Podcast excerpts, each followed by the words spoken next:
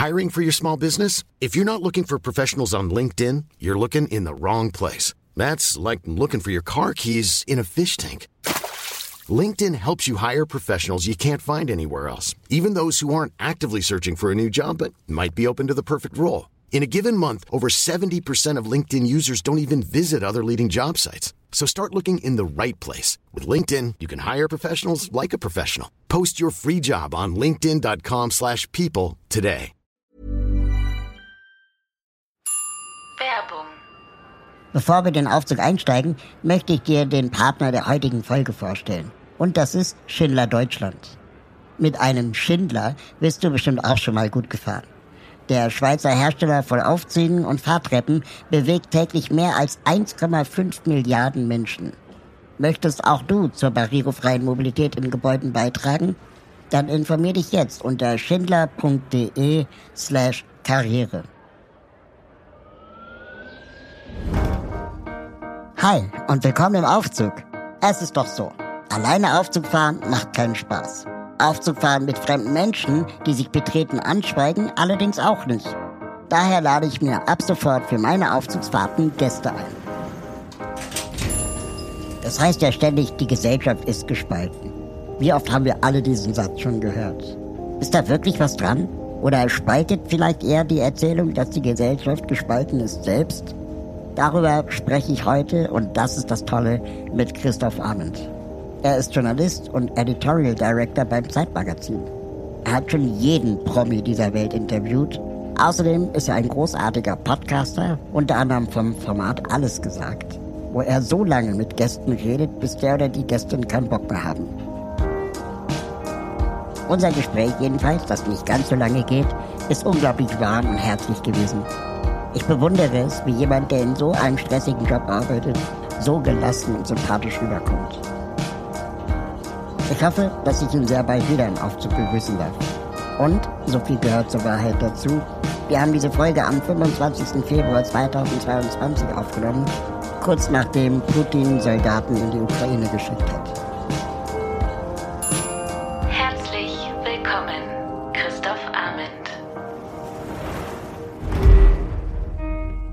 Dumm, die dumm. Die Tür geht auf und wer kommt rein? Christoph Ammen steigt ein. Hallo Raul. Hallo Christoph, wie geht's dir? Willkommen im Aufzug. Vielen Dank. Ja, ich finde an Aufzügen ist es ja so toll, äh, die, die Überraschung, wenn man einsteigt. Wer ist drin? Ja. Und wenn man aussteigt, wer ist draußen? genau. Ja, Was war denn dein kuriosestes Aufzugserlebnis? Ich habe mal ähm, vor vielen, vielen Jahren ähm, äh, hatte ich mal das Vergnügen, in einem Flugzeug mit äh, der Fußballmannschaft von Manchester United mitfliegen zu dürfen. Und bin in Manchester, also äh, sollte da also zusteigen in das Flugzeug von denen und bin in Manchester am Flughafen schon so viele lange Jahre her, dass ich damals noch keine Brille tragen musste. Und äh, fahre mit dem Fahrstuhl ähm, in die Ebene, wo die Mannschaft wartete. Und äh, der Fahrstuhl ähm, hält an, die Tür geht auf und vor mir steht jemand, der genauso aussieht wie ich. Und wir haben uns beide angeschaut und konnten es nicht fassen. Es gab Oh, damals einen Fußballspieler, äh, ja, es gab einen Fußballspieler bei Manchester United, John Scholes hieß der, glaube ich, also ähnlich. Und der sah damals, also wirklich fast genauso ich aus, wie ich damals aussah. Und wir haben uns wirklich angeschaut und mussten einfach nur lachen und haben gesagt, okay, man, man denkt ja immer, es gibt niemanden, der so aussieht wie, wie man selbst, aber in dem Moment haben wir gelernt, es gab noch einen anderen. Und das war nicht der Spiegel, ja? nee, das war nicht der Spiegel. Wir haben uns dann auch kurz unterhalten und ähm, ja, und dann sind wir ins Flugzeug eingestiegen. Aber ja, das ist ein, ein äh, Fahrstuhlerlebnis, Aufzugerlebnis, das ich ähm, nie vergessen habe. Du hast ja ähm, ein Buch geschrieben, wo du der Frage nachgegangen bist, äh, wie es Deutschland geht. Ich frage jetzt mal stellvertretend für Deutschland, wie geht's dir? Mir geht's gut, danke. Also man muss immer sagen, heutzutage den Umsch äußeren Umständen entsprechen. Ne? Man hat ja schon das Gefühl, dass die Welt so von einer Krise in die nächste springt. Von der Klimakrise in die Corona-Krise, äh, in die Kriegskrise äh, in der Ukraine. Also das ist, ist schon wichtig, finde ich, in gute Balance zu finden, sich einerseits, so geht's mir zumindest, äh, sich intensiv mit den Themen zu beschäftigen und auch zu versuchen zu verstehen, was da passiert. Und warum Dinge passieren und was man ähm, tun könnte oder tun kann, ähm, um die Welt vielleicht besser zu machen mhm. oder zumindest zu analysieren, damit sie besser gemacht werden kann. Das ist, was man als Journalist ja machen kann, äh, manchmal. Und andererseits sich aber nicht ausschließlich ähm, damit zu beschäftigen, sondern auch zu versuchen, ein Leben zu führen, das einen glücklich macht. Ne? Und das, äh, diese Balance, ich glaube, damit ringen, ringen wir alle in diesen Tagen und Monaten. Du bist ja ähm, Chief Editor, Director vom Zeitmagazin. Ja, Editorial Director ist der Editorial Director, sorry, genau. yes, äh, vom, okay. vom, vom Zeitmagazin. Und mhm. das ist ja wahrscheinlich ein weniger anstrengender, aber trotzdem vielleicht auch anstrengender Beruf äh, ähm, im Vergleich zu einer Tageszeitung, wo man ständig den aktuellen Nachrichten hinterherhetzen muss. Was ist anstrengender? Das kann ich gar nicht genau sagen, weil ähm, ich ja auch noch einen täglichen Newsletter schreibe. Das gehört ja zu meinen Aufgaben. Und da mache ich ja so eine Art Mini, tägliches Mini-Magazin. Mhm. Ähm, das heißt, da mache ich im Grunde genommen in so einer Newsletter-Magazin-Art das, was ein Tageszeitungsjournalist, ich habe auch bei der Süddeutschen gearbeitet und beim Tagesspiegel in Berlin äh, einige Jahre, ja auch macht, ähm, dass du morgens aufstehst und erstmal fragst, was ist in der Welt los und der Newsletter heißt ja Was für ein Tag und äh, meine Aufgabe ist dann zusammen mit einer Co-Autorin äh, von montags bis freitags ähm, um 17 Uhr einen Newsletter rauszuschicken, äh, in dem so auf eine persönliche, äh, aber hoffentlich doch irgendwie interessante Art äh, aufgeschrieben ist, was das für ein Tag war, in dem wir gerade sind. Und ähm, das ist insofern, weil du fragst nach dem einerseits dem Magazinjournalismus und dann dem Tageszeitungs- oder Nachrichtenjournalismus für mich auch eine gute Schule. Ich mache den jetzt seit fast fünf Jahren. Mhm. Ähm, weil ähm, ich einerseits ja, also im, im Zeitmagazin oder in, in den, den Spin-off-Magazinen, zum Beispiel Zeitmagazin Mann oder Zeitmagazin Wochenmarkt, da beschäftigen wir uns ja teilweise mit Geschichten, die erst in einem halben Jahr erscheinen. Eben. Und ähm, als Kontrapunkt aber sozusagen zu wissen, um 17 Uhr muss ich einen Newsletter rausschicken und da muss ich mir ein paar vernünftige Gedanken gemacht haben zu dem, was gerade in der Politik heute los war. Das äh, ist eine ganz gute Balance. Du hast ähm, wahrscheinlich ein ganzes Team, mit dem du ähm, schon länger arbeitest und wahrscheinlich hat sich auch deine Teamgröße im Laufe deiner Karrieren vergrößert ich, ich frage mich immer, wie, wie schwer ist es eigentlich, eine Belegschaft auf dem Laufenden zu halten? Also Trends, Policy, Sprachfeinheiten, was darf man auch sagen? Wie sagt man es korrekt? Ist es jetzt die Ukraine-Krise oder ist es ein Krieg? Ähm, welche Wörter verwendet man? Wie updatet ihr euch da? Ja, das ist im Journalismus natürlich ein tägliches, äh, also einfach Teil des Alltags, ne, dass man immer wieder mal über, über Sprache äh, auch diskutiert ja auch unterschiedliche Generationen haben ja auch unterschiedliche Blickweisen auf die Sprache. Und für mich, weil ich ja eben auch jeden Tag, zum Beispiel durch den Newsletter ja auch persönlich veröffentliche, also auch unter meinem Namen jeden Tag äh, schreibe, beschäftige ich mich auch eben sehr stark mit diesen Fragen. Also einerseits zu überlegen, wie verändert sich gerade Sprache, wofür steht diese Veränderung, wie stehe ich eigentlich dazu? Und andererseits aber auch, ähm, vor sich selbst auch glaubwürdig zu bleiben. Mhm. Also ähm, ich finde, es ist eben so eine wichtig, so eine Balance zu finden aus daraus, dass die Sprache natürlich eine gesellschaftliche Veränderung äh, spiegelt und das ist auch gut so und wichtig, weil Sprache natürlich sehr viel ausdrückt und in der Gesellschaft eine enorme Wirkung haben kann und gleichzeitig aber auch zu überlegen, dass ich immer noch derjenige bin oder ähm, der, der vom halben Jahr auch schon über ein bestimmtes Thema geredet hat. Also mir hat zum Beispiel mhm. ein, ein, Thema, um mal ein Beispiel zu, zu nennen, in unseren Podcasts stellen wir unsere weiblichen Gäste äh, seit einer ganzen Weile schon als Gästin vor. Und ähm, das ist auch immer wieder mal so unter den Hörern ein Thema. Ist kein großes Thema, aber es, äh, ab und zu mal schreibt mal jemand und sagt, was es denn mit diesen Gästinnen immer soll. Gäste sind doch Gäste. Und äh, mich hat eigentlich überzeugt, dass äh, Sabine Rückert, äh, Kollegin von der Zeit, stellvertretende Chefredakteurin und ja auch Podcasterin, äh, Zeitverbrechen, äh, mal erzählt hat, dass sie ähm, vor vielen, vielen Jahren in einen ähm, Hamburger ähm, ähm, Männerclub, in so einen Eliteclub eingeladen worden ist, ne, um einen Vortrag zu halten. Und dass sie eben, das weiß ich nicht, 20 Jahre her oder so, äh, damals als Gästin vorgestellt worden ist. Also sie war die einzige Frau im Raum, äh, außer ihr waren ja. nur ausschließlich Männer. Also so ungefähr muss man sich dieses Bild vorstellen wie bei den Wirtschaftsbossen jetzt gerade äh, bei, der, bei, bei der Münchner Sicherheitskonferenz. Sie war die einzige Frau und äh, wurde als Gästin vorgestellt. Und dass sie gedacht hat, in dem Moment, ähm, dann bleibe ich einfach dabei.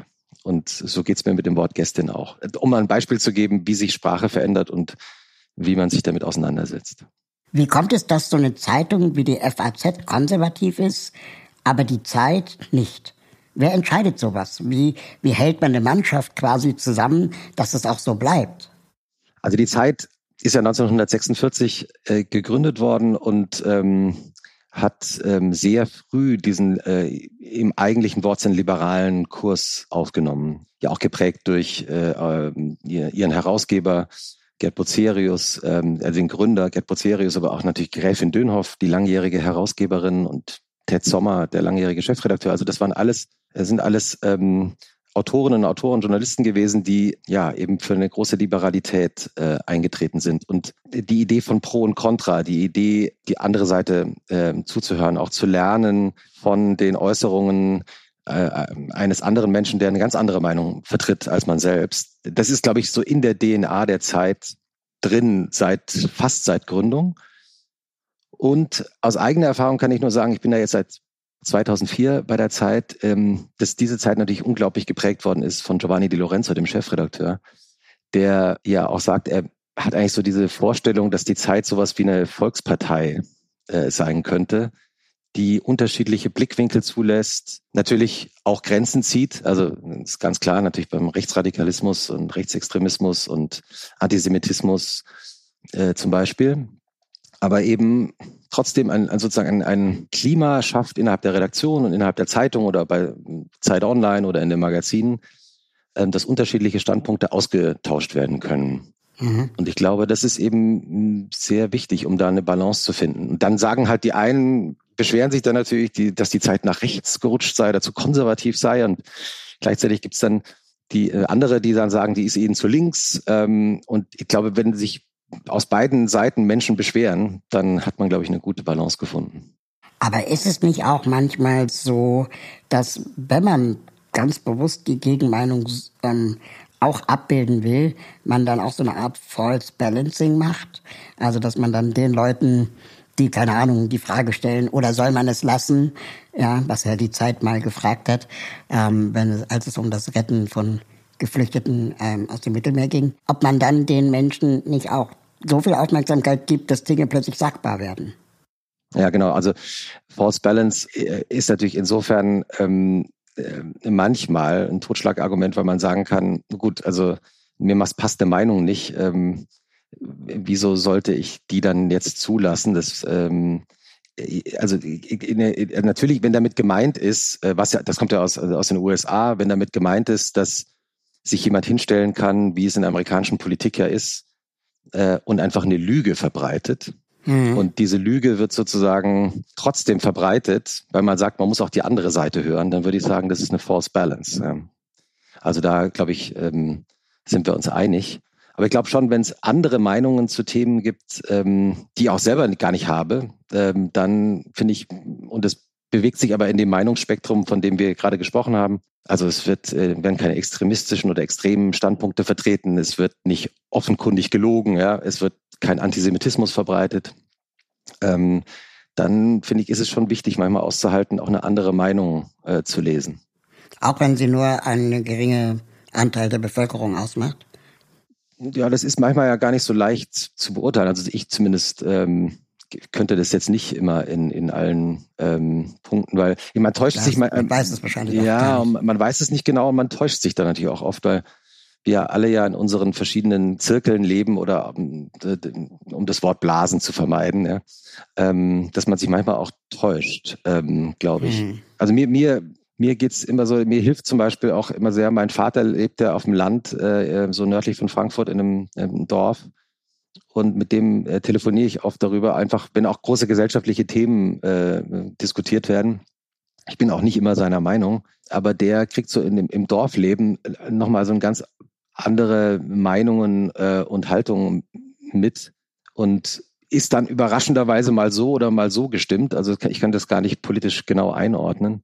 Ähm, und das ist zum Beispiel für mich ganz interessant immer. Auch mal, ähm, weil ich lebe ja nun mal seit, ähm, also die längste Zeit meines Lebens äh, mittlerweile in Großstädten. da täuscht man sich manchmal auch, wie, wie Dinge gesehen werden. Ja, da hast du recht.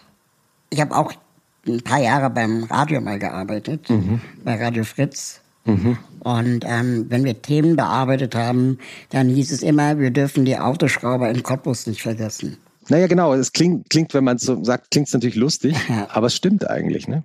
Ja, es stimmt auf eine Art, aber auf der anderen Art hatte ich dann manchmal das Gefühl, dass man dann vielleicht auch mit dem Autoschrauber in Cottbus so als Metapher ähm, dann auch sich so, so eine Dummbratze vorstellt, ähm, die einfach nichts, keine Ahnung von der Welt hat. Und ich glaube, mit, mit dieser hm. Einstellung, wir müssen das Publikum abholen, mitnehmen, freilassen, wir manchmal die LeserInnen oder HörerInnenschaft auch ähm, für weniger informiert halten, als sie vielleicht ist. Ja, ja. Absolut. Also wenn das, wenn das damit gemeint ist, dass man glaubt, dass jemand, äh, nur weil er in Cottbus lebt, äh, weniger äh, informiert ist als jemand, der in, äh, im Schanzenviertel in Hamburg lebt oder in Neukölln und, und in, so, in der Hipsterstraße lebt, also da, da würde ich auch sagen, also da täuscht man sich. Also extrem. Mhm. Ja. Es geht eher um unterschiedliche Lebenswelten und Lebenserfahrungen, glaube ich. Also wie wichtig sind bestimmte Dinge? Also ähm, zum Beispiel das Auto zum Beispiel. Ja. Also wenn ich auf dem Land lebe, dann brauche ich halt heutzutage ein Auto oder zumindest muss ich jemanden kennen, der oder die ein Auto hat, weil ich dann sonst äh, oft mich nicht fortbewegen kann. Ähm, während wenn ich in Berlin lebe oder in Hamburg oder in München oder in Frankfurt, dann ist das eben kein Thema für mich. Also nur mal so ein Beispiel. Und deswegen ist dann der Benzinpreis entweder in meinem Alltag ein Riesenthema, ähm, äh, so wie wir das jetzt gerade erleben, weil das Öl ja so teuer geworden ist, oder es ist überhaupt kein Thema. Mhm. Und das meine ich eben mit unterschiedlichen äh, Lebenserfahrungen. Und da, ja. sagen wir mal, weil wir Journalistinnen und Journalisten ja zum allergrößten Teil in Großstädten leben, ähm, ist es manchmal ähm, wichtig, mal drüber nachzudenken, wie Menschen, die genauso einen tollen Job haben, aber eben auf dem Land leben, eben ganz andere Lebenserfahrungen mit bestimmten Themen machen. Inwieweit deiner Erfahrung nach spaltet die Erzählung die Gesellschaft ist gespalten, unsere Gesellschaft? das ist eine gute Frage. Also es gibt ja manchmal so Mantras, ne, die so, die alle vor sich hertragen ähm, und aber immer von den anderen reden. Also die sagen dann immer mhm. sozusagen, äh, die Gesellschaft ist gespalten, aber die, das, die Spalter sind natürlich immer die anderen, das ist ja niemand selbst. Ne? Also ich glaube, es gibt schon große Themen. Also um mal jetzt das Größte von allen aus den letzten Jahren zu nehmen, äh, die Impfung, Corona, die, und das weiß ich einfach aus eigener Erfahrung, die spaltet äh, insofern, weil du, also zumindest ging es mir so, ich habe in den letzten zweieinhalb Jahren Menschen getroffen, von denen ich nie gedacht hätte, dass die mir erklären würden, warum sie sich nicht impfen lassen. Mhm. Und zwar auch mit der vollen Überzeugung. Ja. Ähm, und äh, ja, und dann fängst du an zu diskutieren und sagst, ich, ich will das jetzt nicht in aller Ausführlichkeit wiedergeben, aber es geht ja nicht nur um dich, sondern wenn du dich nicht impfen lässt, dann gefährdest du eben auch andere Menschen. Und da hätte ich immer gedacht, da kommt man ja irgendwann an einen Punkt und sagt, okay, ich, ich mag es jetzt auch nicht, mich impfen zu lassen, wer mag das schon, aber ich möchte ja auch nicht andere gefährden durch meine Existenz. Ähm, dann mache ich das halt. Mhm. Und äh, das eben, wie man ja weiß, in Deutschland äh, erschreckenderweise ja immer noch sehr viele Menschen das nicht machen. Ich glaube schon, dass es ein Thema ist, das tatsächlich die Gesellschaft spaltet. Weil sich die einen aufregen und die anderen deren Position ich jetzt überhaupt nicht nachvollziehen kann, ja, weil wir gerade drüber gesprochen haben, ähm, ja, aber auch sich vollkommen im Recht fühlen. Also es ist ja nicht so, wenn du da mit Menschen redest und führst ein offenes Gespräch, also jetzt nicht so ein denunziatorisches Gespräch, sondern ich habe das ein paar Mal gemacht, weil ich es einfach wissen wollte. Äh, ist nicht so, dass die, ähm, also sie fühlen sich schon im Recht. Also über, das ist eine Überzeugung. Das ist jetzt nicht, mhm. äh, das kommt nicht irgendwie aus einer, weiß ich nicht, aus irgendwelchen falschen äh, Vorhaltungen heraus, sondern die sind dann wirklich davon überzeugt. Wie empfindest du das? Kann es vielleicht sein, dass die Spaltung schon immer da war und sie wird jetzt einfach nur sichtbar? Hast du das Gefühl, wir driften gesellschaftlich immer weiter auseinander oder, oder ist es schon immer irgendwie so gewesen? Also ich bin ja grundsätzlich ein Optimist. Deswegen glaube ich nicht, dass wir, dass die Gesellschaft immer weiter auseinanderdriftet und immer weiter und es wird immer alles, das Leben wird immer schlimmer, weil es gibt natürlich dann auf der anderen Seite kann man ja auch sich anschauen, wie sich die Gesellschaft ja auch geöffnet hat und verändert hat, ja zum Besseren. Und ähm, das vergisst man natürlich manchmal nur, weil es so en passant oft passiert und man gewöhnt sich sehr, sehr schnell dran, wenn irgendwas besser geworden ist und liberaler, ich sage jetzt mal, oder offener oder mhm. empathischer. äh, es gibt einen Teil davon, äh, insofern würde ich dir zustimmen, der sichtbarer ist einfach durch die sozialen Medien, mhm. ähm, weil natürlich ganz viele von diesen sogenannten Stammtischgesprächen, die es natürlich vor 20, 30, 40 Jahren auch schon gab, die aber natürlich am Stammtisch geblieben sind und für die allermeisten Menschen nicht äh, nachvollziehbar waren, die stehen halt jetzt äh, im Netz. Das kann man jetzt plötzlich schwarz auf weiß lesen. Ja. Und ich glaube, das verändert schon was. Also wenn du, wenn du sozusagen hörst, ja, der hat am Stammtisch das und das gesagt, der Money, ähm, äh, ist was anderes, als wenn du plötzlich liest, ähm, dass jemand, ich sage jetzt mal, äh, äh, ausländerfeindliche Standpunkt vertritt, ja, und das einfach schreibt mit vollem Namen und dann kriegt er Zustimmung dafür auf einem sozialen Medium. Insofern, das ist schon, ähm, das ist schon eine Veränderung und das ist, ähm, ich, ich habe da gar kein abschließendes Urteil, weil ich selber soziale Medien im Grunde genommen auch gut finde und bewege mich selber auch sehr gerne in den sozialen Medien und die haben auch sehr viele Vorteile. Aber da würde ich sagen, das ist schon äh, ein Nachteil, weil hier ähm, plötzlich Dinge so scheinbar schwarz auf weiß, wie man früher gelernt hat, äh, stehen, die einfach Quatsch sind und Lügen und Fake News verbreiten. Aber welche Verantwortung haben dann die klassischen Medien dabei? Weil sie ja eben auch oft den, den Tweet dann in der Tagesschau zeigen und irgendwie ähm, dann dem vielleicht auch erst die Aufmerksamkeit geben, die die ganze Zeit gesucht wurde. Ja, absolut. Also die, wir, wir, wir äh, sagen wir mal, seriösen berichterstattenden Medien haben da eine ganz ähm, äh, komplizierte Aufgabe, weil wir mhm. ähm, das bei den sozialen Medien natürlich auch machen müssen, was wir sonst in der Welt auch machen müssen, nämlich äh, einzuordnen und zu gewichten. Also wie wichtig ist jetzt dieser Tweet, ja? Mhm. Und ich meine, wir haben ja in Amerika das Extrembeispiel erlebt mit, äh, mit dem Präsidenten, ähm, der, ähm, ich habe den irgendwann geblockt. Ja, weil ich als Journalist, also den, den vorherigen Präsidenten, ja, ähm, äh, weil ich sozusagen auch gesagt habe, ich möchte nicht jeden Tag Donald Trump in meinem Leben haben. Ja. Ja, und es ist also sozusagen, das ist interessant, weil ich habe dazu zum ersten Mal, glaube ich, einen, einen in meiner Erinnerung zumindest einen Politiker, wo ich mich sehr mit Politik sehr extrem beschäftige, zum ersten Mal geblockt. Weil ähm, ich gedacht habe, das ist sozusagen so manisch ähm, und auch so unbedeutend in vielen Dingen, was der da so von sich gibt. Ich möchte das nicht in meinem Alltag haben. Mhm. Und ähm, Insofern ist das eine Aufgabe, die wir Medien haben, also auch zu ähm, einerseits hinzuschauen ähm, und auch zu berichten, wenn etwas berichtenswert ist, aber andererseits ist auch ähm, einzuordnen. Und also Twitter ist ja in Deutschland zum Beispiel eine Öffentlichkeit, würde ich sagen, aber es ist nicht die Öffentlichkeit. Mhm. Auch das muss man wissen. Also es ist schon eine Öffentlichkeit. Also ich finde, manchmal wird es auch marginalisiert, weil natürlich eine Twitter-Diskussion haben wir vor, vor einigen Wochen erlebt mit der äh, Politikerin Karin Prien äh, aus Schleswig-Holstein, die bei einem Tweet plötzlich eine riesige Diskussion über sich selbst ausgelöst hat. Ähm, also es kann schon eine, eine sehr schnell eine große Öffentlichkeit haben, aber nicht immer und nicht jeder Tweet. Ich mag dein Optimismus.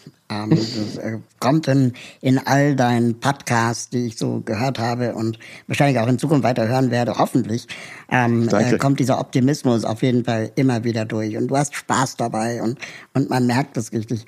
Wie ist es denn jetzt mal auf der anderen Seite zu sitzen und gefragt zu werden? Ja, es ist überhaupt als Journalist eine sehr lehrreiche Erfahrung, ähm, plötzlich selber äh, Objekt der Berichterstattung zu sein. Also ich meine, das ist ja jetzt hier eine äh, Unterhaltung, die wir beide gemeinsam führen und die wird dann so veröffentlicht, wie wir sie hier geführt haben. Aber es ist schon als Journalist eine interessante Erfahrung, ähm, auf der anderen Seite zu sein, weil man plötzlich merkt, wie es ist, wenn jemand nicht vorbereitet ist. Mhm. Oder wenn jemand ähm, nicht zuhört. Mhm. Oder wenn am Ende ähm, man drei Sätze gesagt hat und die werden vollkommen verquer äh, wiedergegeben und teilweise konträr zu dem, was man eigentlich gemeint hat. Und es war für mich, als ich das zum ersten Mal hatte ähm, oder so erlebt habe, ähm, eine wirklich lehrreiche Erfahrung über Medien.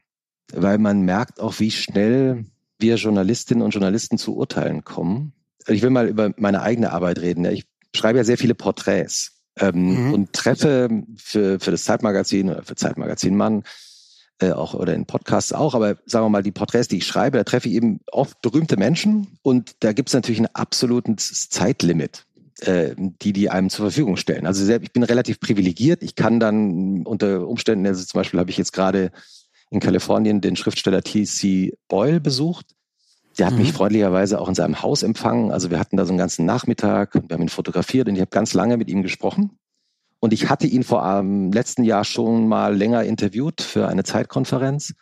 Also das ist schon ein sehr privilegierter Zugang einen Journalisten, äh, um so jemanden zu beschreiben. Und ich habe mich sehr lange darauf vorbereitet, habe alles gelesen, viel von ihm gelesen, alles über ihn gelesen, was ich so lesen konnte. Und trotzdem ist es natürlich immer nur ein Ausschnitt von einem Menschen, den ich da erlebe. Ja, klar. Und, und das hat mich im Laufe der Jahre ähm, auch dazu gebracht, vorsichtiger zu urteilen. Weil ich dachte manchmal im Nachhinein, ja, was, was maßt du dich eigentlich an? triffst hier jemanden ein paar Stunden und dann sagst du, wie dieser Mensch ist. Ja, und man kann mhm. im Grunde genommen, was ich versuche, eher darzustellen, wie diese, wie diese Zeit ist, in der ich diesen Menschen getroffen habe, weil ich das für glaubwürdiger halte. Also ich versuche dann sozusagen wirklich genau hinzuhören und auch äh, auf kleine Momente einzugehen und das alles dann innerhalb dieses Textes, innerhalb dieser Zeit zu erzählen, die ich mit ihm verbracht habe, weil ich den, den Leserinnen und Lesern gar nicht erst vorgaukeln möchte, dass ich jetzt TC Boyle ein halbes Jahr äh, in Santa Barbara jeden Morgen beim Spazierengehen getroffen habe. Was ich an deinen Podcast äh, so mag, dass du ähm, entweder wenn du interviewt wirst oder wenn du selber Leute interviewst, dass du unglaublich gelassen und entspannt rüberkommst. ähm, also du, man hat das Gefühl, du hast dir Zeit genommen. Mhm. Äh, das ist ja in einem. Beruf wie deinem ja unglaublich äh, ähm, konträr ist zu dem Alltag eines Journalisten, der wahrscheinlich drei, vier Texte am Tag schreiben müsste äh, und sich diese Zeit oft gar nicht nehmen kann. Äh, wie machst du das? Also ich bin irgendwann mal an den Punkt gekommen, dass ich dachte, es geht eigentlich immer darum, den Moment vollkommen im Moment da zu sein. Ähm, das gilt jetzt nicht nur für Podcasts, das gilt äh, auch fürs Leben, finde ich. Also es gibt ja so eine Neigung, wir alle neigen dazu, das ist auch ein Selbstgespräch, das ich führe, ja, ähm, uns entweder zu sehr mit der Vergangenheit zu beschäftigen oder zu sehr mit der Zukunft, von der wir ja auch alle gar nicht wissen, ob die so eintritt. Meistens tritt sie nicht so ein, wie wir uns sie vorgestellt haben. Ähm, und oft äh, oder zu viel zu selten eben im Moment selbst sind. Mhm. Und ähm, das gilt natürlich für Gespräche im Extremen. Also wenn wir uns jetzt hier unterhalten, ist es ja so schön, dass wir beide jetzt in diesem Moment sind und uns zuhören und nachdenken und vielleicht auf einen Gedanken kommen, den man vorher noch nicht hatte. Hier äh, im Fahrstuhl, äh, im Aufzug, äh, ähm, äh, der immer noch fährt. Ähm, es, muss, es ist ein hohes Haus, das wir, das wir hoch. Sehr hoch. Ja. Ähm, hast, hast du, hast du äh, ähm, ähm, Höhenangst? Nö, eigentlich nicht. Aber wir sind ja in einem Aufzug wie bei Star Trek wo die Aufzugfahrt immer so lang ist äh, wie die Dialoge. Es ist ein sehr guter Aufzug, ja, sehr guter Aufzug. Äh, ich habe eigentlich auch keine Höhenangst. Ähm, also ich finde aber bei, bei so extrem hohen Häusern, ähm, wenn man dann so runterschaut, ich finde, das ist dann schon manchmal so, dann da denke ich mir immer schon, oh, jetzt gehe ich mal lieber wieder einen Schritt zurück. Ich bin einmal in meinem Leben, habe ich mich getraut, wirklich nur einmal, vom, in einem Freibad in Baden-Württemberg, in, in, in Bietigheim-Bissingen in der Nähe, von einem 10-Meter-Turm zu springen. Ach du Scheiße. Und, genau. Das kann ich dir sagen. Also wenn du da oben, also ich stand da oben auf, das war so ein Betonturm, so ein, mhm. und wenn du dann runterschaust und das Becken hat plötzlich wirklich so eine, also gefühlt so eine Briefmarkengröße. Mhm. Und du hast wirklich das Gefühl, hoffentlich treffe ich dieses Becken. also oh ich, es war mir einfach nur, ich wäre einfach, wenn da niemand da gewesen wäre, wäre ich wahrscheinlich einfach umgedreht und wäre wieder runtergeklettert. Aber es waren halt, mein Bruder war da und waren fünf andere Leute. Ich gedacht, das muss ich jetzt leider machen. Aber nie wieder. nie wieder. Mein, mein Onkel ist äh, Chefredakteur der Mallorca-Zeitung. Ah ja. Und ähm, der hat mir mal ähm, den Ballermann gezeigt. Wir sind einfach mal lang gefahren. Und mhm. dann erzählte er mir, dass ähm, die Hotels, die am Ballermann sind, wo die Briten absteigen, die mhm. haben an den Balkonen so Netze, weil wohl ständig die besoffenen Briten oh. versuchen, vom Balkon in den Pool zu springen. Witzigerweise sind es aber nur die Hotels der Briten. Die Hotels der Deutschen, wo die Deutschen absteigen, die haben kein Netz, weil die Deutschen es halt nicht machen. Und er kann sich als Soziologe nicht erklären, warum das so ist. Ja, die Deutschen, die Deutschen sind schon ähm, mit der, Treppe runtergegangen und haben die Handtücher schon hingelegt. Wahrscheinlich, ja, genau. Und, und jetzt, und jetzt, können wir, jetzt können wir versuchen zu ergründen, was jetzt der äh, national, national äh, psychologische Unterschied ist zwischen aus dem Fenster springen und, und das Handtuch schon hinlegen.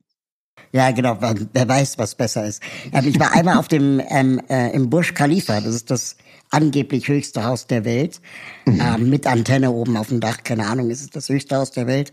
Und der Aufzug ist natürlich auch mega lang und der schnellste Aufzug der Welt. Naja, und wie halt immer alles da das größte und beste der Welt sein will. Mhm. Ähm, und dann war ich da ganz oben und man kriegt so ein Pikolöchen und einen, einen leckeren Kuchen, nachdem du 70 Dollar bezahlt hast.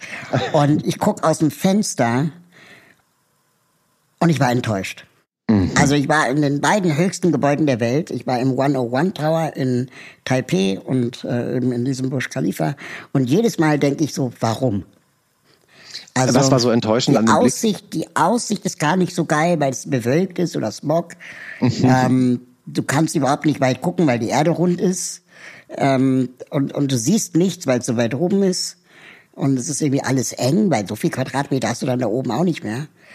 Und alle wollen gucken und du hast drei Minuten Zeit, bis denn der, der Pult dich weiterschiebt. Ja, ja, also, genau. Hm. Und dafür zahlt man 70 Euro. Hm. Okay, dann muss ich das nicht mehr machen. Also wenn, wenn, wenn du mir das jetzt schon so erklärst, dann muss ich das selber nicht mehr machen. Also musst auch nicht auf den Berliner Fernsehturm. Es reicht eigentlich, wenn du Potsdamer Platz da in dieses andere Hochhaus gehst. Das kostet, kostet glaube ich, auch nichts. Oder ist günstiger zumindest als der Fernsehturm. Und es passt genauso gut weil ich den Fernsehturm äh, mag da oben. Also das Essen ist, glaube ich, also ich war, jetzt ist jetzt wirklich äh, auch schon lange her, ich war einmal da, das Essen war furchtbar, aber äh, diese Einrichtung da oben finde ich eigentlich ganz schön. Also so so ein bisschen so alte Bundesrepublik. So retro, ne? Genau. Ja, ja. Ich war einmal als Kind da, danach durfte ich da nie wieder hoch, weil ähm, Rollstuhlfahrende dürfen nicht auf den Berliner Fernsehturm. Wirklich? Obwohl er einen Aufzug hat, ja. Weil es könnte da drin ja brennen und dann kann man nicht evakuiert werden. Ja, genau. Und es hat aber noch nie gebrannt in diesem Ding. Und äh, dieses Sicherheitsding ist immer wirklich so ganz schnell der, der, der Spaßkiller für Menschen mit Behinderungen, weil wow. es könnte ja was passieren. Deswegen, ich bin froh, dass ich einmal als Kind da war, aber danach durfte ich nie wieder hoch. Das wäre zum ähm, Beispiel mal, wir, Entschuldige, ja, sag du. Ja. Nee, sag du. Ich dachte nur, das wäre jetzt mal eine Petition, finde ich. Ja, man hat schon versucht, ähm, das ah, ist ja? wirklich tricky, ja. Ähm, die würden eher das Ding zumachen, ähm, weil das auch so schon Brandschutzauflagen kaum einhält, weil das Ding einfach alt ist, kann nur schwer mhm. saniert werden. Und wenn man da jetzt ein Fass aufmachen würde, dann würde man wahrscheinlich rausfinden, dass das, ähm, ja, wie im Dortmunder äh, Fernsehturm, glaube ich auch, man dann eher zumacht. Jetzt sind wir hier im Aufzug. Wo bist du eingestiegen und wo musst du raus? Ich fahre so lange mit, äh, so, so, solange du auch mitfährst äh, habe ich mir gedacht. Ähm, aber äh, wenn du mir jetzt äh, freundlich sagst, dass ich bald aussteigen soll. ähm, nein, nein, aber wo kommst du her? Das ist die Frage. Also wo, wo, wo bist du eingestiegen? Wo kommst du her? Und was steht heute noch an? Äh, wo musst du raus? Also ähm, ich muss nachher noch auf, äh, aussteigen, um den Newsletter noch zu Ende zu schreiben. Mhm. Ähm, und ähm, ich habe ein, ein, eine kleine Gesprächsreihe mit Barbara Siebeck, einer fantastischen Frau. Mhm knapp über 80, äh, die lange mit Wolfram Siebeck verheiratet war, dem, dem berühmten Gastronomiekritiker der Zeit, der vor einigen Jahren verstorben ist. Und Barbara, ich fand Barbara, hat Barbara immer geliebt, weil ich hatte viel mit ihm beruflich zu tun. Äh, der hat ja viel für uns geschrieben. Und ähm, als wir jetzt ähm, unser Food-Magazin, das Zeitmagazin Wochenmarkt auf, äh, gemacht haben, ähm, habe ich sie gefragt, ob sie nicht Lust hätte, mit, mit mir über ihr Leben zu reden. Und ähm, den zweiten Teil, den schreibe ich jetzt gerade für die Ausgabe, die im Frühjahr erscheint. Du triffst so, so viele Menschen und du schreibst so gerade die großartige äh, Texte, Newsletter, ähm, Magazinartikel und Bücher. Was ist dein Gefühl, hält Deutschland noch in Anführungsstrichen zusammen? Ich glaube, Deutschland ähm, äh, geht es auch viel besser, als die Deutschen immer selber glauben. Mhm. Also ähm, man kann ja sehr leicht immer alle Kritikpunkte aufzählen, ähm, was alles schiefläuft und was geändert werden muss. Und ich glaube, ähm, die Deutschen neigen auch dazu, äh, das alles aufzuzählen. Aber das führt am Ende auch dazu, dass viele Dinge verbessert werden. Ich habe mal von ähm, einer äh, internationalen, ähm, ähm, wie sage ich das am besten jetzt, möglichst äh, unauffällig, L Luxusfirma, Modefirma, äh, von jemandem gehört, der hat mir erklärt, dass die deutschen Kunden die anstrengendsten sind, weil die beschäftigen sich immer mit die allen Details und äh, das glaube ich sofort und kennen sich dann auch viel besser aus mit äh, dem dem Produkt als ähm, in, in Franzosen und italienische Kunden und vor allen Dingen auch als die äh, Firma selbst. Ähm, aber ich glaube, das, das führt eben auch dazu, dass in Deutschland dann doch irgendwie dieses Ingenieurhafte ähm, äh, viele Dinge auch verbessert werden. Und äh, deswegen bin ich da, ähm, also abgesehen von den vielen Problemen guter Dinge. Als ich jetzt TC Boyle äh, getroffen habe in, in Kalifornien, hat er mir auch gesagt, also der, der glaubte auch, wir sind verloren, also die Menschheit ist verloren, also er glaubt nicht mehr, dass es ähm, wirklich äh, zu retten ist. Er ist ja da sehr defetistisch. Und am Ende dieses langen Tags, den ich mit ihm verbracht hatte, äh, hat er gesagt, ich zitiere jetzt aus dem Gedächtnis, er hat drei große Fehler in seinem Leben gemacht. Erstens hat er geglaubt, dass er wichtig ist. Zweitens hat er geglaubt, dass Literatur wichtig ist. Und äh, drittens, den dritten Grund habe ich jetzt gerade vergessen, aber war auch irgendwie was Furchtbares. Und dann hat er eine kurze Pause gesagt, gemacht und gesagt, aber abgesehen davon ist alles gut. Wow. aber wie kriegen wir den Pessimismus der Deutschen wieder gefixt? Also ich weiß gar nicht, ob die Deutschen alle immer so generell so pessimistisch sind. Ähm, sie, also ist jetzt natürlich eine wahnsinnige Verallgemeinerung und jetzt sagen natürlich. fünf Leute natürlich, Aber dafür also, sind wir ja da. genau, ja, pessimistisch, ich doch nicht und so. Ähm, ich glaube das auch gar nicht. Also ich glaube, das ist sehr, sehr unterschiedlich. Ich glaube, es ist, es ist oft so, ich höre, man hört, finde ich, in Deutschland oft, dass Leute sagen, sich beschweren, was alles schief läuft, im Leben, mhm. im Land, auf der Welt. Und dann, und das meinte ich gerade mit dieser kleinen TC Boyle-Anekdote, und dann fragst du ja, wie geht's denn dir selbst? Und dann sagen die meistens, auch mir eigentlich ganz gut. Das hast du auch in einem Podcast mit Matze Hilscher mal erzählt, ah, ja. dass äh, ähm, du, glaube ich, mit deinem mit deinem Vater gesprochen hattest mhm. und der, der, der auch gesagt hat, ähm, ja, eigentlich geht's mir gut. Mhm. Und früher war nicht alles besser. Nee, genau. Das war ihm interessant, weil das ist ja auch schon ein paar Jahre her. Weil eigentlich kamen wir darauf, weil er damals sagte, ja, ist doch kein Wunder, dass Leute AfD wählen, was ein, ein krasser Moment war. Ähm, weil ich dann mit ihm darüber gesprochen habe und er mir dann nicht sagen wollte, was er wählt. Also ich würde ihn einschätzen eigentlich als einen klassischen CDU-Wähler oder sicher auch manchmal FDP-Wähler.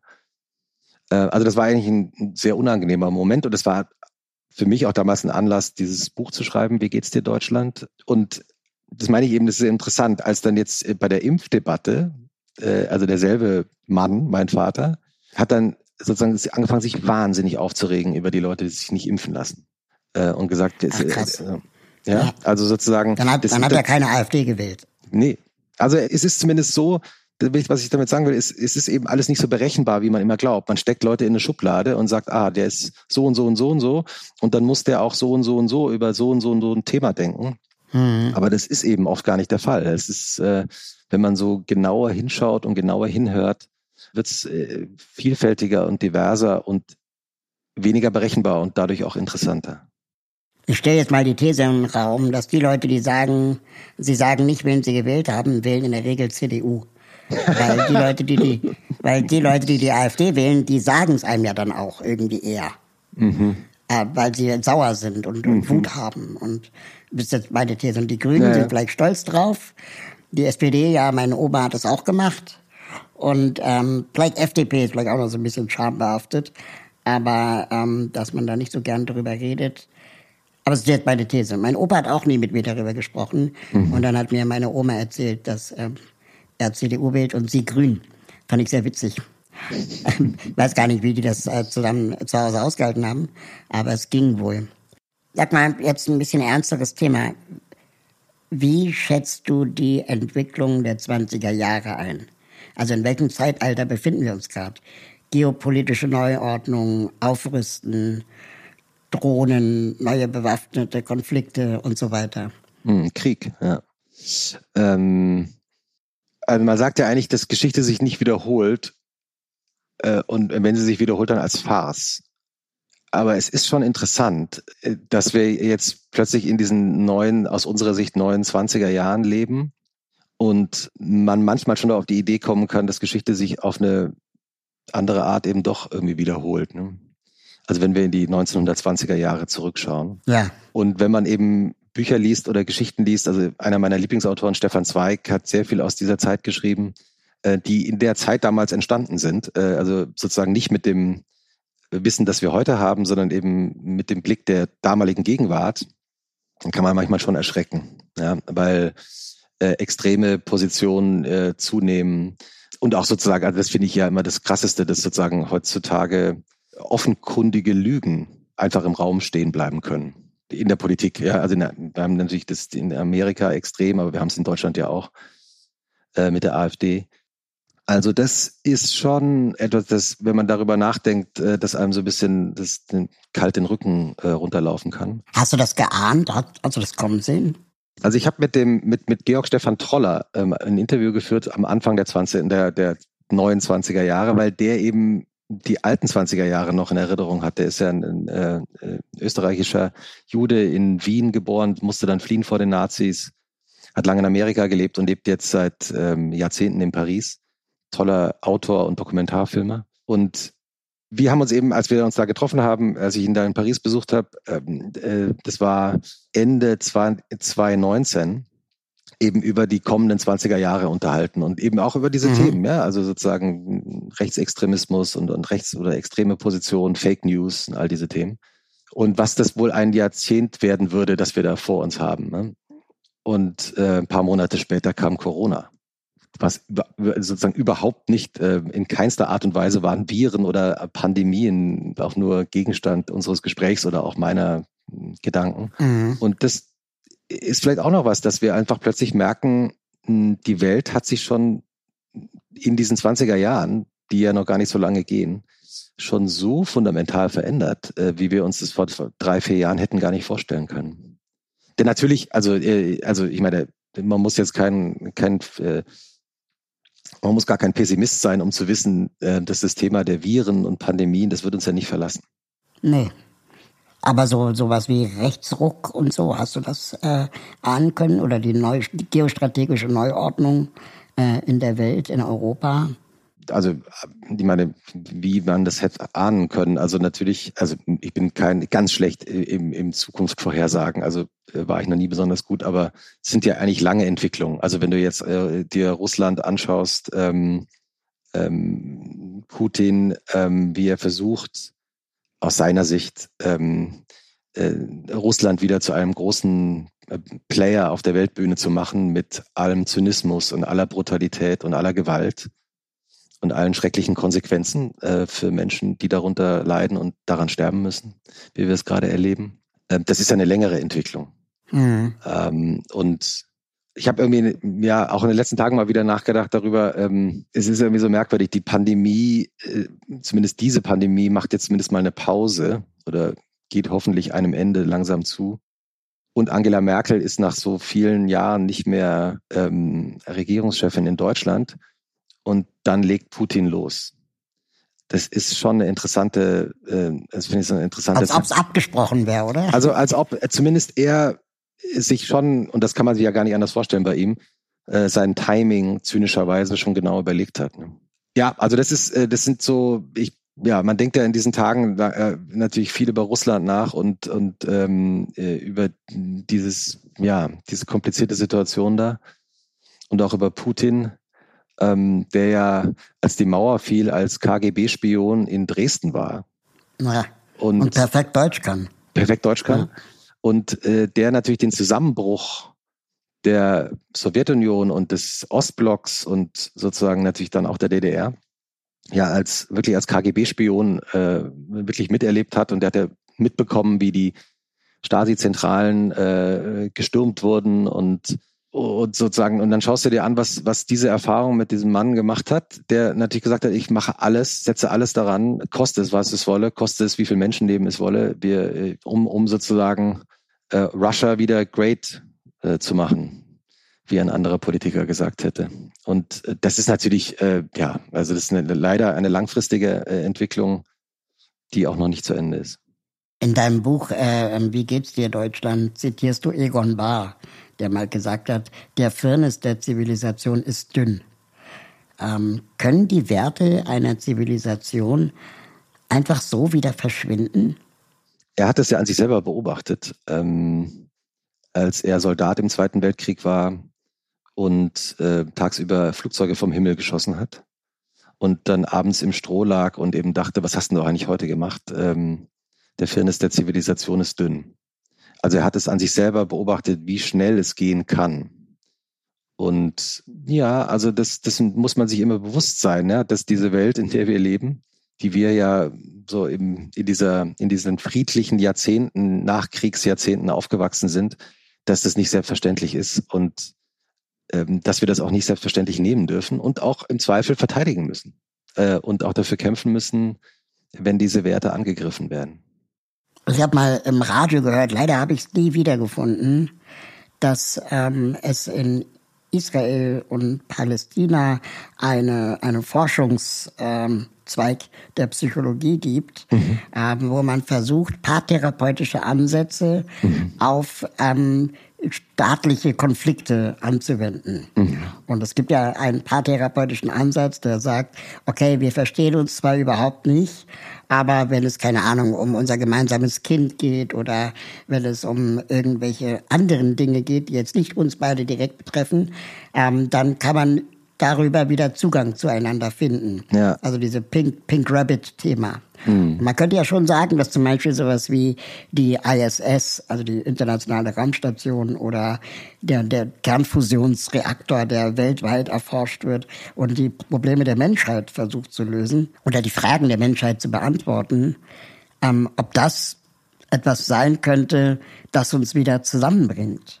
Also als Optimist würde ich sagen, äh, ja, das sind, ähm, äh, man, man sollte auch als Paar möglichst früh zur Paartherapie gehen, weil natürlich oft ja leider, wie man ja weiß, Paare erst dann zur Paartherapie gehen, wenn es eigentlich schon zu spät ist und wenn die Paartherapie dann im Grunde genommen nur noch dazu führt, dass man sozusagen sich friedfertig trennt. Also das äh, ist auch eine Timing-Frage leider. Und ja, also äh, na klar, also die Gemeinsamkeiten, also wobei, also ich meine, nimm mal äh, Covid, ja, nimm, nimm die Pandemie. Ähm, man muss ja nur afrikanischen Staatschefinnen und Staatschefs zuhören, was die sagen, äh, wie die sich im Stich gelassen gefühlt haben und immer noch fühlen, glaube ich, ähm, von, äh, von den äh, sogenannten westlichen Nationen. Weil sie, weil sie sagen, ich vereinfache jetzt etwas, es ist wie immer, wir sind hinten dran. Mhm. Ja, ähm, bei uns, äh, weil wir, wir sind genau wie auch in dieser Pandemie sind wir benachteiligt worden, ähm, wie, wie bei vielen Weltkrisen zuvor. Also man sollte eigentlich glauben, dass ja sozusagen etwas wie der, wie der Corona, wie das Coronavirus, dass das sozusagen etwas ist, was die ganze Menschheit betrifft. Also könnten doch alle gemeinsam an dem, an der Lösung des Problems arbeiten. Äh, Oder Patente freistellen und so weiter. Ja, ja, aber natürlich, also ich, sozusagen genau, das klingt natürlich jetzt so, ich meine, ich, mir gehört dieses Patent nicht, ja. Äh, mhm. Aber natürlich verstehe ich schon auch, dass man sagt, es ist natürlich auch kompliziert, wenn du jetzt sagst, ähm, wir geben die Patente frei. Ähm, was bedeutet das eigentlich, ist gar nicht jetzt nur für diesen einen Fall oder für die drei Firmen, drei, vier, fünf Firmen, sondern als generelle Haltung weil du willst, du willst ja sozusagen, dass Menschen die ganze Zeit daran arbeiten, äh, neue Patente zu entwickeln und die sollen ja auch dafür belohnt werden. Ja, klar. Also das, das, ich verstehe schon, dass Macron sagt, das können wir nicht machen. Ich kann das schon nachvollziehen. Also es ist zumindest ein echtes Dilemma. Jetzt sind wir fast angekommen. Wir sind äh, quasi im Burj Khalifa kurz vor der letzten Etage. ähm, wir haben jetzt drei Minuten da oben, oder? Also habe ich jetzt gelernt. Genau, drei Minuten, dann geht's wieder runter, oder? Du bleibst oben und ich fahr runter. ich komme wieder mit dir runter. Ich habe gehört, ich habe gehört, dass da, dass man eigentlich, dass wenn man zu hoch oben ist, dass man dann auch gar nichts mehr sieht. Genau, und vor allem wegen dem Smog. Ja. Also auch menschengemachte äh, am Kackscheiße. Ähm, aber meine Frage ist, und, und das ist mir wirklich gerade bei dir besonders, äh, äh, freue ich mich schon von Anfang an, ähm, was macht dir Hoffnung? Dass man ähm, ja das, sein eigenes Leben auch jederzeit ändern kann und dass äh, wir jeden Tag Entscheidungen treffen können, äh, die unser Leben besser machen und dass auch ähm, in der Politik Entscheidungen getroffen werden können, äh, die die Gesellschaft verbessern. Also ähm, es gibt ja manchmal Themen, da, da denken ja die Leute, dass seit Jahrzehnten gibt es keine Lösung dafür und dann plötzlich wird die gleichgeschlechtliche Ehe erlaubt. Mhm. Und es geht plötzlich ganz schnell. Und das ist nur ein Beispiel, ja. Aber ähm, und diese, diese Möglichkeit, morgens aufzustehen und eine Entscheidung zu treffen oder etwas zu machen, was einen selbst glücklicher macht oder vielleicht andere glücklicher macht oder vielleicht auch eine Gesellschaft besser macht, ähm, die haben wir ja jeden Tag wieder. Und ähm, das ist eigentlich der Grund, warum ich so Optimist bin. Ich habe jetzt, ähm, letzter Gedanke, äh, gestern in den Nachrichten zum ersten Mal Robert Habeck über die Ukraine-Russland-Konflikt sprechen hören. Und ich fand es einen angenehmen neuen Tonfall, den die da anschlagen, dass sie halt sagen, oh ja, wir haben echt Fehler gemacht. Mhm. Ähm, und ähm, das wird alles richtig teuer werden, auch vom Heizen her. Wir können froh sein, dass der Winter bald vorbei ist und so. Und das ähm, ist irgendwie so eine neue, neue Tonalität, die ich daraus höre. Die macht mir Hoffnung. Ja, ich, ich, ich, mag insgesamt auch, äh, muss ich sagen, bisher, wie Robert Habeck ähm, das angeht äh, und überhaupt seine, seine, sagen wir mal, seine empathische Haltung. Also insofern kann ich das nachvollziehen. Ich meine, ich bin ein bisschen erschrocken. Ich habe die auch gesehen, äh, die, die Pressekonferenz, als er von den Ölreserven, äh, die Deutschland hat, gesprochen hat. Weil man dann plötzlich denkt, oh, ähm, also apropos, äh, die Dinge können sich schnell ändern. Äh, ich hoffe schon mhm. auch, dass wir noch ein paar Ölreserven haben. Ähm, also ich finde immer, wenn, wenn Politiker plötzlich solche, solche Sätze sagen, wie damals Merkel und Steinbrück äh, gesagt haben, äh, ihr Geld ist sicher auf den Konten, machen sich keine Sorgen, dann wird einem immer so ein bisschen schwummrig, man denkt so, ah, ähm, wieso ist das eigentlich plötzlich gerade ein Thema? Oder, oder Thomas de Maizière mal gesagt hat, ein Teil der Wahrheit könnte die Bevölkerung verunsichern. Ja. Und du denkst so, Moment, kurz. Kein, kein, kein, kein guter Satz. ich möchte man nicht hören. Nee, bitte nicht. Aber dich möchte ich auf jeden Fall wieder hören. Oh, danke. Ähm, Ebenso. Christoph, das war mir wirklich eine innere Fanmeile, ähm, um beim Fußballbild zu bleiben. Äh, und dass du dein Leben ja auch schon ändern musstest. Du wolltest Fußballer werden. Ja. Erinnere ich mich. Mhm. Das macht mir Hoffnung, weil aus dir ist ein großartiger Journalist geworden. Oh, vielen Dank. Und das äh, freut mich sehr und bitte bleib uns erhalten. Mache ich. Vielen Dank, Raul. Hat äh, großen Spaß gemacht, hier mit dem Aufzug mit dir hoch und wieder runter zu fahren. Sehr gerne. Auf bald.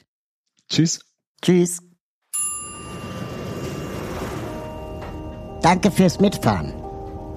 Wenn ihr mögt und euch diese Folge Spaß gemacht hat, bewertet diese Folge bei Apple Podcast, Spotify oder wo auch immer ihr zuhört. Alle Links zur Folge sowie die Menschen, die mich bei diesem Podcast unterstützen, findet ihr in den Show Notes. Schaut da gerne mal rein. Wenn ihr meine Arbeit unterstützen möchtet, würde ich mich freuen, euch bei Steady zu begrüßen. Mit einer Steady-Mitgliedschaft bekommt ihr exklusive Updates von mir und die Gelegenheit, mich zweimal im Jahr persönlich zu treffen. Im Aufzug ist eine Produktion von Schönlein Media. Ich freue mich auf das nächste Mal hier im Aufzug.